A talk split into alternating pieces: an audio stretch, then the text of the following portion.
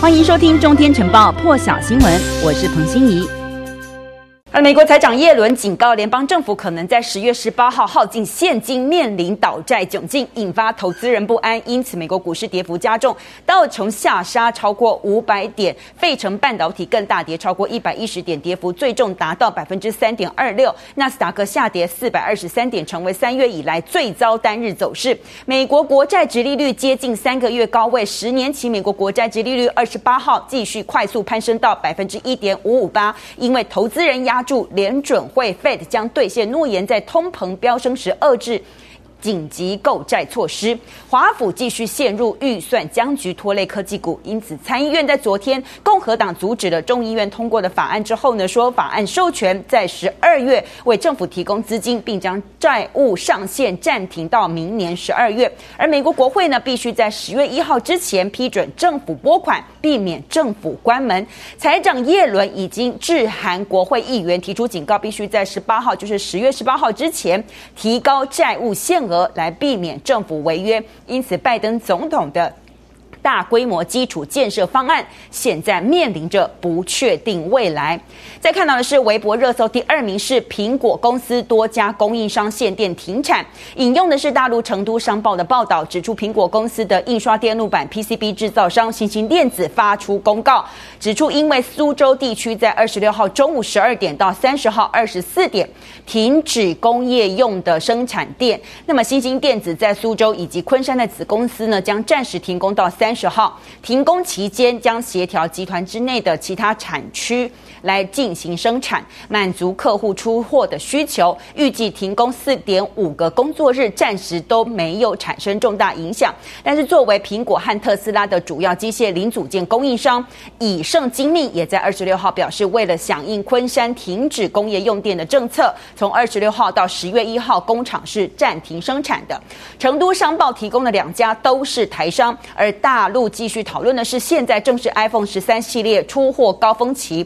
那么多家的苹果供应链工厂因为限电而停止生产，是不是会影响到 iPhone 十三的生产呢？现在不得而知。百度热搜第二名标题写着：“大陆国家电网说全力守住民生用电底线。”现在中国大陆超过二十个省。拉闸限电，民生用电以及工业用电同时限电。昨天中午，网易新闻还一度发出北京停电计划的新闻，说明北京市各区从二十七号到十月三号之间的停电区域，包含了通州以及房房山这些郊区，城内各区都有停电计划。那么到下午的时候，大概是两点钟的时候呢，这则公告新闻就被删除了。大陆国家电网呢，在昨天也有召开紧急会议，说要。全力来保住民生供电，而中国新闻周刊昨天二十八号也引述了大陆能源网的这个首席资讯官他的说法，说现在大陆多地推出了限电措施，有共同的原因就是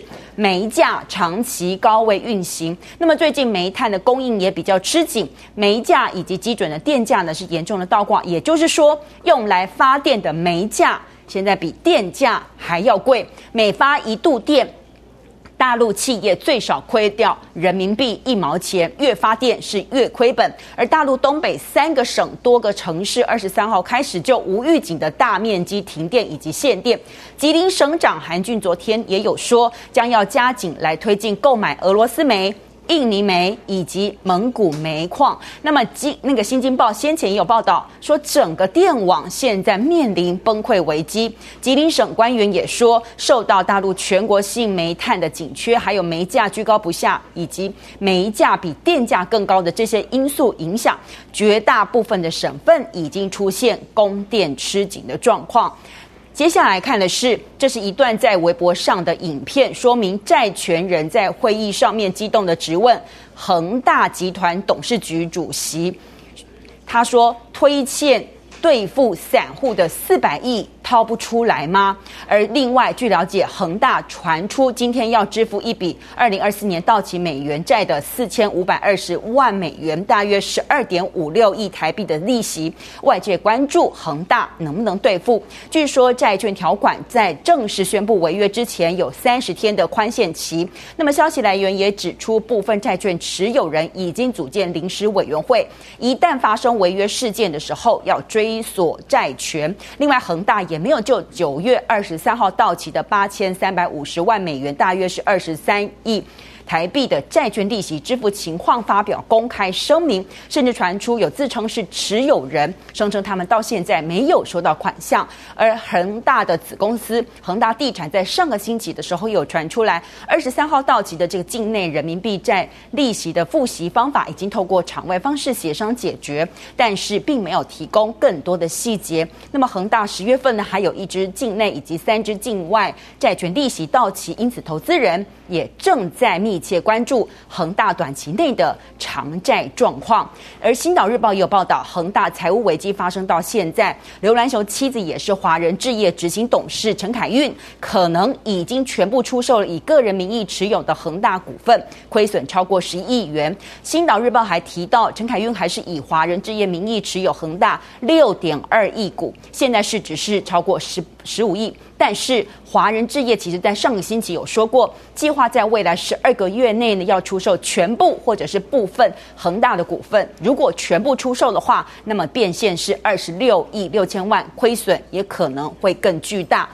日本政府昨天二十八号正式决定，九月三十号解除东京都等十九地紧急事态宣言。那么这是日本从今年四月四号以来第一次。没有任何一个地方处在实施紧急事态宣言，或者是防止蔓延等重点措施的状态。而东京都政府也召开了防疫对策本部会议，决定在紧急事态宣言解除之后，将十月一号到二十四号这之间定为防止疫情复燃措施期间。东京的餐饮业在十一月一号开始就可以卖酒了，但是必须符合受到认证、有彻底做好防疫措施的餐饮业、餐饮店这些才可以卖酒。那么卖酒时间呢，到晚上的八点为止；餐厅营业时间呢，是到晚上的九点为止。用餐的人数也有限制，就是每一个团体顶多四个人。NHK 报道，日本在疫情爆发之后呢，其实政府第四度针对东京都发布紧急事态宣言，七月十二号上路，历经了几次扩大适用地区以及延长之后呢，现在在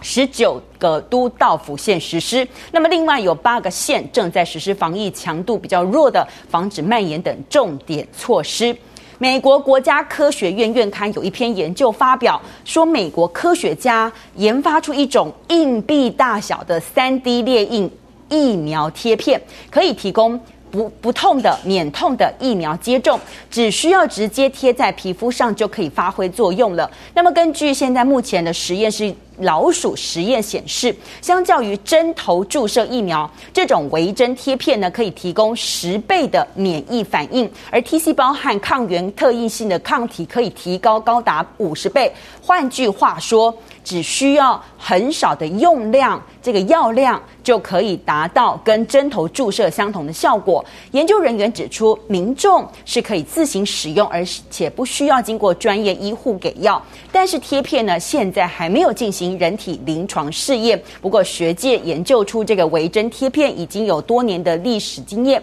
但是呢，新冠疫苗贴片成功的话，也可以有机会开发成为各种流感、麻疹。甚至是肝炎的疫苗。欧盟外交和安全政策高级代表波瑞尔和大陆外长王毅透过视讯方式举行第十七次、第十七届的战略对话。欧盟对外事务部呢，在会后公布的对话内容说，波瑞尔在对话当中对。拜登总统还有法国总统马克宏就 AUKUS 发表的联合声明表示欢迎。波瑞尔指出，欧盟强调有必要参与人权问题，并且恢复欧中人权对话，希望三个月之内可以举行双边人权论坛。波瑞尔补充说，他们还在讨论香港以及新疆的情况，但是大陆外交部也有发布声明指出。王毅说：“人权保障没有最好，只有更好。那么大陆是不接受人权教师，也反对以人权为借口干涉别国内部事务。”王毅就台湾的问题表明，一个中国原则是国际社会普遍共识，还说基础不牢，地动山摇。那么呢，波瑞尔则是说，欧洲其实呢都始终奉行一个中国的政策，这是欧中关系的重要基石。那么欧盟、欧洲是不会